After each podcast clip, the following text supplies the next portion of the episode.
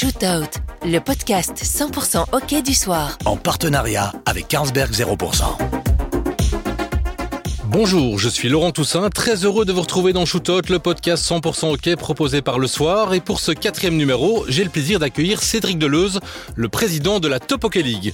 Bonjour Cédric. Bonjour Laurent, ravi d'être là. Alors tout d'abord, pouvez-vous nous rappeler ce que c'est la Top Hockey League et ses spécificités?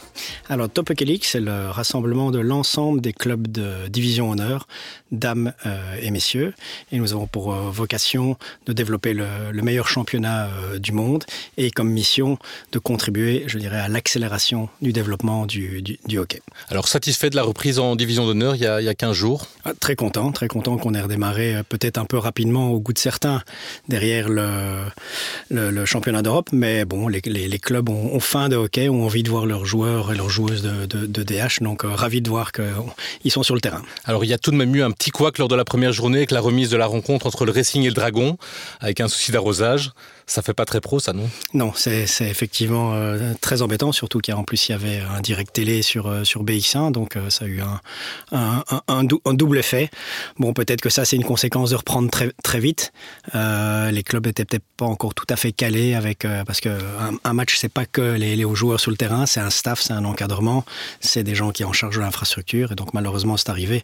J'espère que ça n'arrivera plus jamais. C'est ce genre d'événement qu'il faut encore éviter à l'avenir pour que le hockey passe encore à un autre niveau au sein du sport belge C'est clair, c'est impardonnable, euh, malheureusement. Donc on doit absolument euh, éviter ce, ce, ce genre, ce genre d'événement. Bon, on a, encore, on a encore eu des couacs. Hein. Il y a eu des couacs lors de la, la finale des, euh, des, des playoffs dames, avec des conséquences effectivement dramatiques.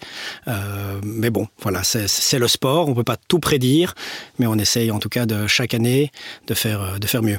Alors avant d'entamer la discussion et de nous intéresser au sujet brûlant de cette rentrée, je vous propose d'abord de vous tirer le portrait. Le portrait. Cédric Deleuze, vous êtes devenu l'une des personnalités incontournables du hockey belge. Président de la Top Hockey League depuis avril 2021, vous avez succédé à votre ami Fabrice Rogue avec la ferme intention de poursuivre le travail de fond entrepris par le Gantois. Car depuis mars 2018, la THL travaille d'arrache-pied pour permettre aux clubs de l'élite de franchir encore de nouveaux paliers. Plus de professionnalisme, plus de marketing, plus de communication, plus de télévision, la volonté est de proposer une expérience hockey. Mais ce n'est pas simple tous les jours pour une discipline qui s'appuie encore et toujours sur de nombreux bénévoles. Ancien joueur du Racing, puis du Léopold, avec lequel vous avez remporté deux titres de champion, deux titres indoor et une Coupe de Belgique, vous avez également porté à 15 reprises le maillot des Red Lions. Mais vos études de management ne vous ont pas permis de cumuler les deux carrières de front. Ensuite, rapidement, vous avez embrassé une carrière de dirigeant de club. L'envie de vous investir, mais surtout de faire bouger les lignes était trop forte. Cogiter, imaginer, déformater, mais surtout agir. Vous, venez vous devenez président des Jeunes du Léo en 2007, puis de la section hockey en 2012. Vous quittez alors le club en 2019 sur un titre avec les messieurs et la reconnaissance pour votre école des jeunes reconnue comme la meilleure du pays. Si vous avez dû arrêter de jouer au hockey cette année en raison d'une déchirure des ligaments du genou droit en faisant du ski, vous restez un grand fan de sport. Kitesurf, ski, paddle, triathlon. Marié, père de trois enfants, vous entretenez également une passion pour le sport business et la politique française. Alors Cédric Deleuze, quel est le modèle d'organisation que le hockey doit absolument suivre afin de poursuivre son développement et surtout franchir encore de nouveaux paliers? Oula, alors, effectivement, je pense qu'on doit tendre vers une, professionnalisation, professionnalisation des, des, clubs au niveau de leur, de leur staff, de leur, de leur infrastructure, mais on doit garder l'ADN du hockey. Et l'ADN du hockey, c'est pas uniquement les équipes DH messieurs et, je, et, et dames. La THL ne s'en occupe pas, mais j'ai été président de, de, club. Je sais que le cœur d'un club, c'est sa section euh, jeune, c'est sa section euh, hockey loisir, c'est ça qui est le poumon, le, poumon du club et qui effectivement regarde les équipes euh, DH. Donc c'est pas l'un sans l'autre, c'est l'un avec l'autre. La cohabitation top hockey hockey loisir est toujours compliquée dans les clubs? Non, je pense pas qu'elle est compliquée si elle, est bien expliquée et si on fait participer le hockey loisir à, euh, au, hockey compétition et vice-versa. C'est très important que le hockey compétition rende au hockey loisir ce, ce dont ils peuvent bénéficier. Ça va de cliniques organisées par les, par, les, messieurs ou les dames DH. Ça va à ce que des dames DH et des, et des, des, des messieurs DH coachent les équipes jeunes soient présents. Donc voilà, euh, je dirais c'est bidirectionnel. L'actu de notre invité. Alors Cédric Deleuze, votre actualité est celle de la Top Hockey League, c'est évidemment la reprise du championnat. Quels sont les enjeux principaux de cette nouvelle saison pour le hockey belge et les clubs de division d'honneur Alors il y a beaucoup, d'enjeux, c'est une, saison très importante sur et en dehors du, euh, terrain. Bon, sur le terrain, on connaît le, comment dire l'agenda au niveau de la DH, euh, le, les Iron Hockey Finals euh, d'ici d'ici mai, le qualificatif pour pour, pour, le, pour les JO. En dehors du terrain, ce qui occupe plus les probablement aussi les, les dirigeants c'est d'absolument maintenir en fait un spectacle de, de, qualité euh, tous les dimanches et de continuer à développer euh, leur club. On voit qu'il y a beaucoup de clubs qui travaillent aussi sur leur plan euh, d'infrastructure. Certains vont déménager et donc on, on, rentre vraiment dans cette professionnalisation du, du, du, du hockey. Au niveau de la THL, c'est une année très importante pour nous parce qu'on arrive enfin de, de contrat avec euh, Ion, euh, donc euh, Ion Hockey League. On espère renouveler ce, ce, ce, ce, contrat. On a un renouvellement aussi des, des accords qu'on a avec nos broadcasters qui sont Proximus, vous et, et Telenet, également BX1 et Sportza. Donc on, on doit renouveler ce, comment dire, ces, ces, ces partenariats. Ouais. Donc voilà, beaucoup de choses sur, le, sur la planche. Et puis on a lancé un dernier projet qui est le projet des caméras intelligentes qui permettent en fait de filmer automatiquement les matchs de DH, messieurs, dames, et également les matchs de, jeunes et de générer plus de, de, contenu, puisque un des nos grands axes stratégiques, c'est le contenu. C'est pour ça qu'on a énormément travaillé sur nos médias sociaux. On en parlera tout à l'heure. On sait la situation économique actuelle n'est pas simple. C'est compliqué pour les, les clubs de l'élite de trouver des moyens financiers, et pour la Top Hockey League aussi, de trouver des moyens financiers à la hauteur de vos ambitions Alors c'est vrai que c'est compliqué, mais ce que je constate, c'est que les moyens n'ont pas nécessairement augmenté lors des 12 derniers mois mais je pense que les, clubs ont été beaucoup plus, je dirais, cost-conscious, euh, plus précautionnés dans, la manière dont ils dépensent de l'argent, et donc ils ont plutôt travaillé sur leur base de coûts que sur l'augmentation de leurs leur revenus, bien que certains clubs développent des activités complémentaires pour euh, faire rentrer de l'argent dans, les, sections. Euh, on voit certains clubs qui organisent leur propre corporate euh, des clubs qui développent euh, des, des, des, des aspects de, de type paddle, euh, voilà, multi-activités. Les clubs belges de l'élite sont sains et bien gérés en 2023, on peut dire ça? Alors, on a eu des, il faut, disons-le franchement, on a eu des couacs. Euh, et je pense qu'un club qui n'est pas bien géré, à un moment ou un autre, a des couacs. Euh, et donc, on a des, des, des nouveaux dirigeants ont repris la, la, la, la gestion de, de, de ces clubs et sont en train de, d'apurer les dettes et de créer un plan, je dirais, de remédiation de, ces clubs. Donc, sur le long terme, la seule chose qui marche, c'est d'avoir un bilan sain au niveau d'un club. Alors justement, pour avoir ce bilan sain dans les clubs, il faut parler de la licence. Donc, euh, elle a été euh, instaurée il y a, il y a deux saisons. Est-ce qu'il faut encore aller plus loin? Est-ce qu'il faut être encore plus contraignant dans cette licence? Je ne sais pas, je pense pas qu'il faut être plus, plus contraignant parce que c'est comme un audit d'une société. On peut voir beaucoup de choses, mais on ne peut pas tout voir. Donc je pense que la première démarche est une démarche de, responsabilité des dirigeants de club, de faire avec les moyens qu'ils ont et de ne pas avoir des dépenses qui sont au-delà de leurs de, de leur recettes. Mais la licence, la THL, a été à la base de cette, de, de cette licence. On collabore avec la, fédération. On est en cours de discussion avec euh, la, la fédération pour pouvoir l'améliorer, améliorer le processus, améliorer les, les, les, les interactions et éventuellement ajouter certains aspects, mais voilà, ça c'est encore des, sujets à discuter. Alors on sait l'importance des, équipes de DH, elle est importante dans, le budget de ces clubs-là. Est-ce que le budget est trop important Est-ce que c'est encore réaliste de se dire qu'on dépense beaucoup d'argent pour les équipes de première et les équipes de DH dans ces clubs-là? Je pense que chaque club a probablement des moyens différents. Il faut respecter une proportion et un prorata. Et comme je le disais au début, c'est pas les clubs qui ne, travaillent que pour leur DH ne survivront pas. Parce qu'un club, ça marche avec des équipes DH, avec une section jeune et avec une section hockey loisir. Et les trois doivent pouvoir fon fonctionner de manière épanouie, sinon il n'y a pas de futur. Alors on sait que les sources de, de rentrée financière, c'est forcément le bar, c'est aussi les sponsors, les partenaires. Est-ce que c'est plus compliqué en 2023 de trouver ces sponsors? J'entends que euh, peu de clubs sont, sont à la recherche de, de, nouveaux main sponsors, mais c'est vrai que le, climat économique fait que certains sponsors existants ne sont certainement pas à la hausse sur leur, sur leur budget et en veulent plus en retour. Alors le fait qu'avec la THL, on amène plus de contenu, plus d'images, qu'on montre plus le, le, le, le, leur sponsor, c'est quelque chose de tout à fait bénéfique et c'est un des objectifs des caméras intelligentes. Alors aujourd'hui, les plus grosses difficultés dans votre développement, qu'est-ce que c'est? C'est le calendrier international, la cohabitation avec le hockey et la FIH. C'est le développement des infrastructures, c'est la couverture média, la diffusion télé. C'est quoi les, les, points les plus, les plus compliqués, en tout cas, pour assurer votre développement le, oui, le, calendrier, il je pense qu'il est sous contrôle. On travaille en bonne intelligence avec, avec la fédération. On, arrive à maintenir un championnat de, de 23 à 25 semaines. C'est notre ambition. Euh, donc là-dessus, je dirais qu'on est, euh, qu'on est bien. Avec une unité dans les autres pays européens, Pays-Bas, Allemagne, tout ça, des Exactement, puisqu'on a, il y a un, organisme qui s'appelle l'ECO qui regroupe les THL des, quatre grands championnats, donc euh, Espagne, Hollande, Allemagne, que mon prédécesseur Fabrice Rogg a, fondé. Donc j'ai repris son poste. Et là, on est tout à fait alignés, chacun sur les, les 25 semaines. Et on a aussi aligné, ce qui n'était pas évident pour les Espagnols, de démarrer début septembre, parce que traditionnellement, démarrer beaucoup plus tard. Donc on est vraiment ça et on travaille avec la Fédération européenne pour euh, inscrire ça dans, dans, le calendrier. Donc il y a les deuxième point, les, les, infrastructures. Ça, je pense que les, clubs, les clubs travaillent euh, très bien sur cette, euh, sur, sur, sur cette partie-là. Mais les clubs sont quand même souvent limités par le nombre de membres. En tout cas, à Bruxelles, c'est compliqué. On ne sait pas construire de nouveaux terrains. Il n'y a pas la place pour, pour s'étendre. Oui, euh, effectivement, je pense que la majorité des clubs bruxellois sont à saturation, donc les vecteurs de croissance sont probablement à l'intérieur de ces clubs sur certaines parties, comme le hockey féminin qui est vraiment qui a vraiment le vent le, en poupe, euh, que ce soit à Bruxelles et, euh, et, ailleurs, mais effectivement en Wallonie et, et en Flandre, il y a encore beaucoup d'espace et on, on, le voit, le hockey ce n'est plus l'axe Bruxelles-Anvers. Heureusement, c'est beaucoup plus large.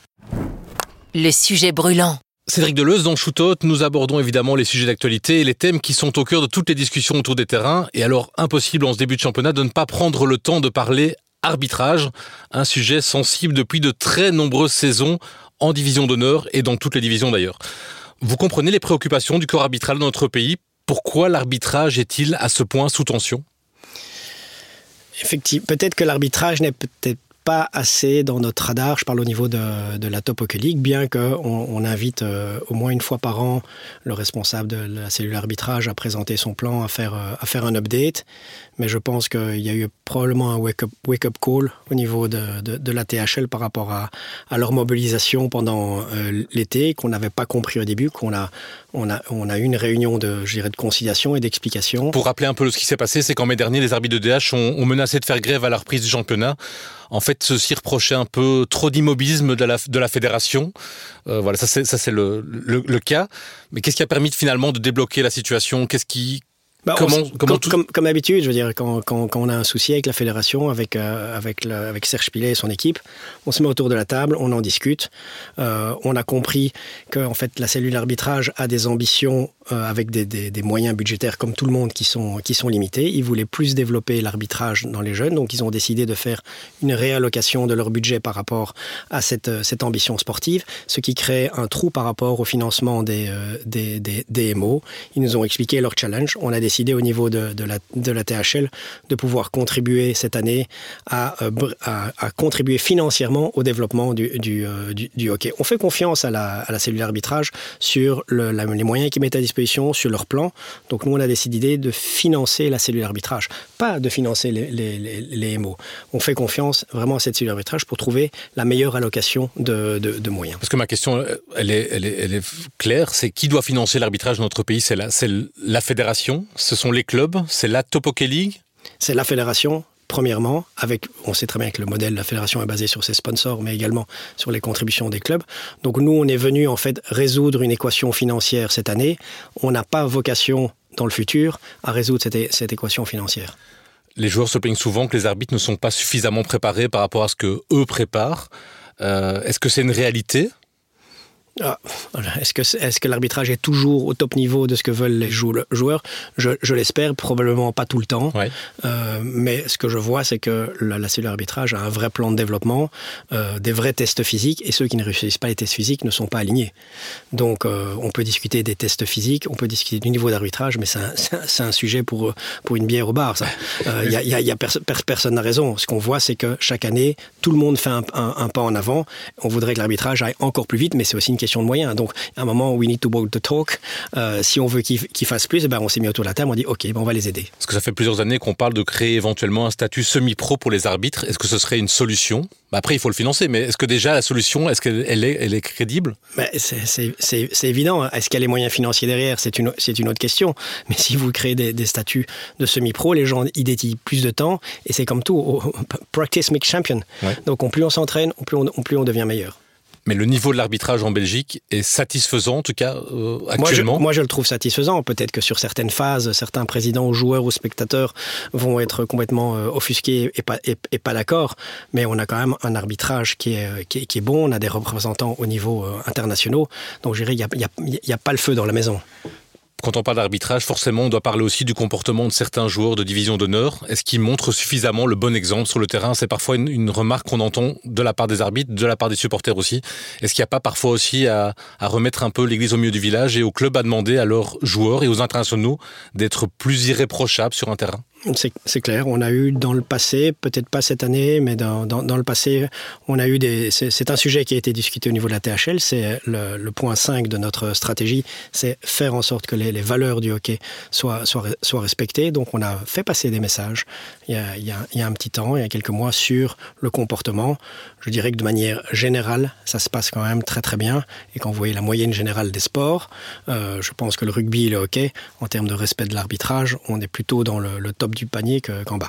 Mais comment est-ce qu'on explique qu'en Belgique, on ait cette euh, faculté à, discuter toujours les discussions euh, avec les arbitres, alors qu'au niveau international, ça ne se passe pas C'est une question de rythme.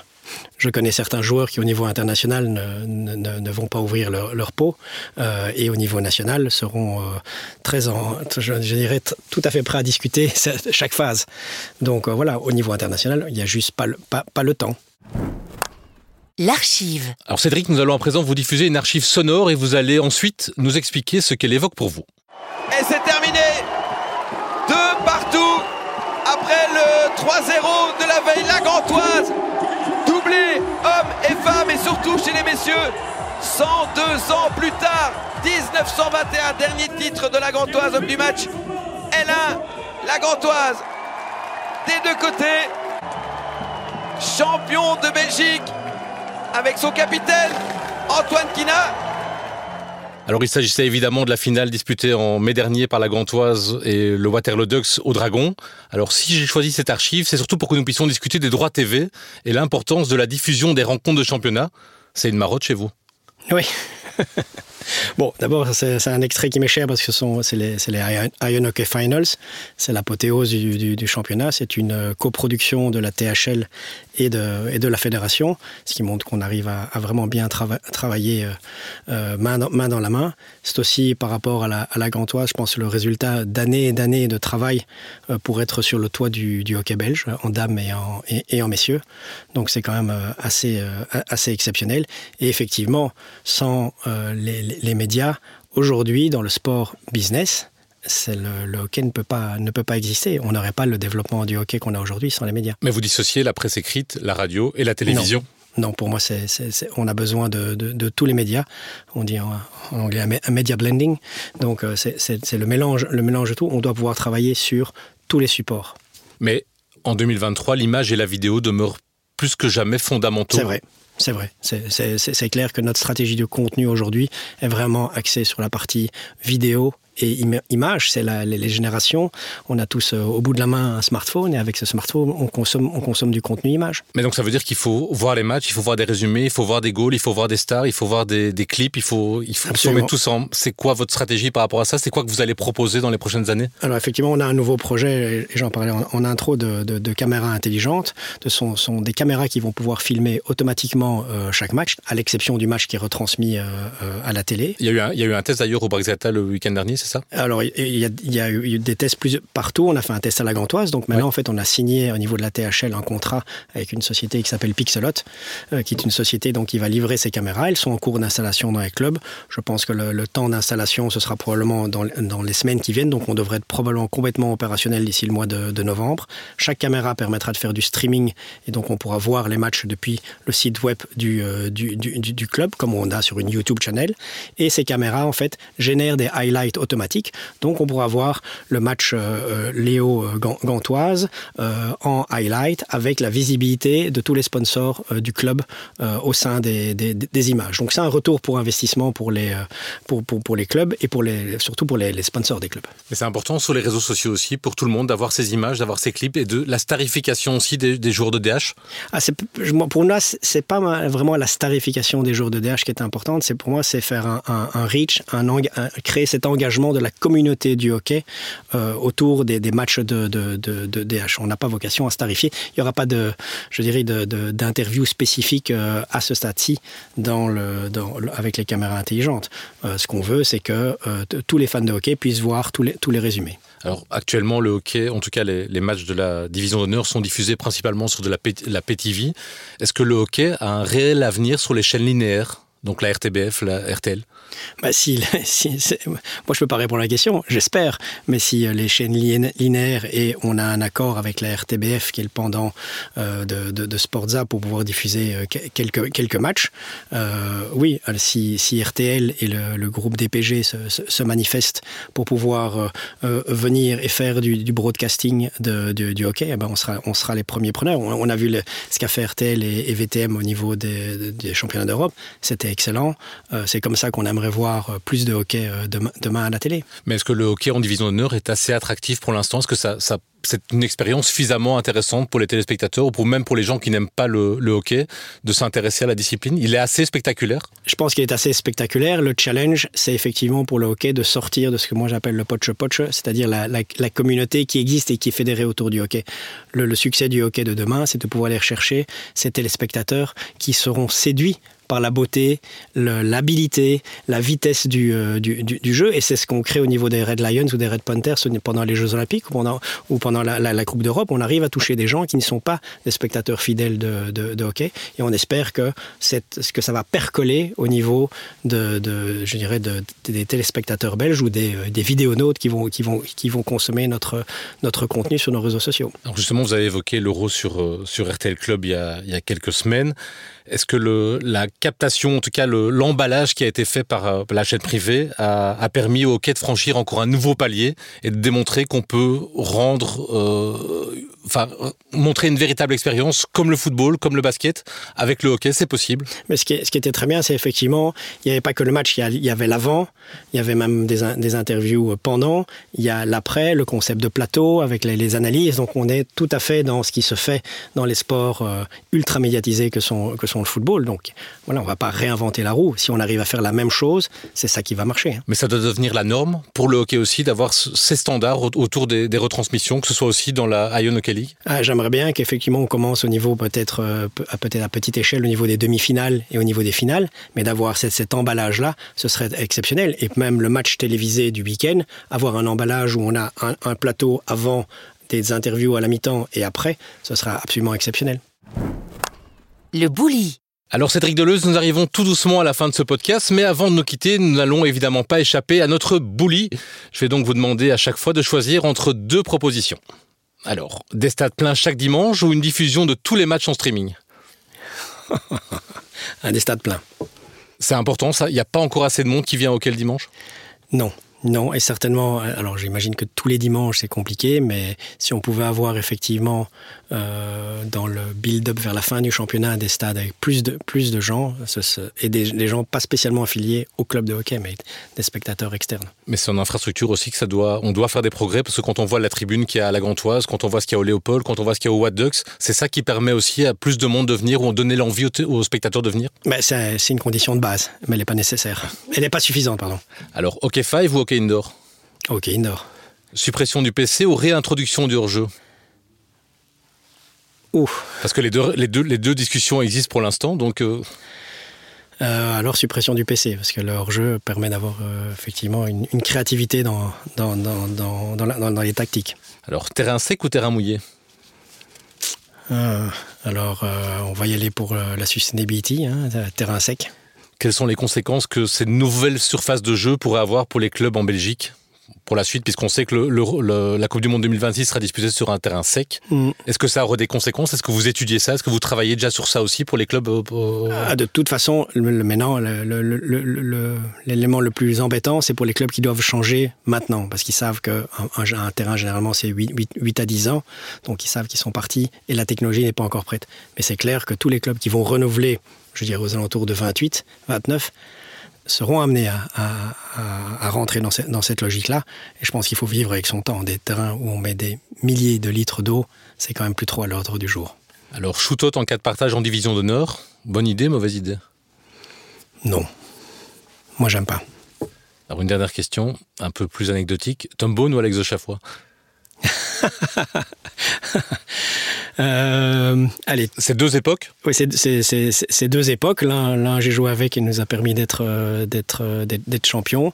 Et donc, je dirais plutôt euh, bah, Tom parce que je voudrais que mon, mon, mon club, même si je suis asexué au niveau de la THL, ça reste quand même mon, club de cœur. Moi, je voudrais que le, le Léo puisse gagner un titre. Et lui aussi. La question qui dérange. Cédric Deleuze, nous arrivons déjà à la fin de ce quatrième épisode de Shootout et vous le savez, nous terminons toujours ce podcast avec une dernière question, souvent piquante, posée par une personnalité du monde du hockey. Mais je dois bien admettre que pour cette fois-ci, elle n'est pas très provocante. Bonjour Cédric, c'est Serge Pilet, CEO de la Fédération belge de hockey. Nous avons un objectif commun de faire de la Belgian League le meilleur championnat du monde. Que nous manque-t-il selon toi pour atteindre notre objectif? Ça, alors, je vais faire le résumé de, de notre discussion euh, d'aujourd'hui. hein.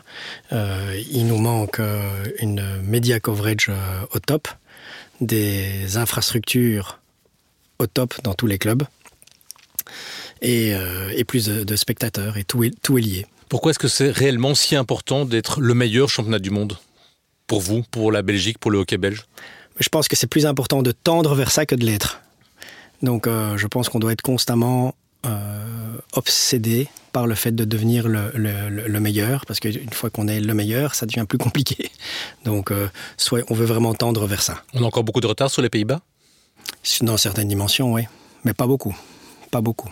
Au niveau sportif, en tout cas, on se rapproche de plus en plus. Sporti- sportivement, je pense qu'il y a, y y clairement match. Euh, ils ont, euh, en termes de, de stratégie de contenu, ils sont un peu plus avancés que, que nous. Ils ont déjà un système de, de, de, de caméras, pas caméras intelligentes, mais ils ont des équipes télé. Donc ils sont en termes de stratégie contenu. Et puis surtout, ils ont six fois plus de, de, de, de joueurs et joueuses. Donc ils ont un écosystème qui est, qui est beaucoup plus large.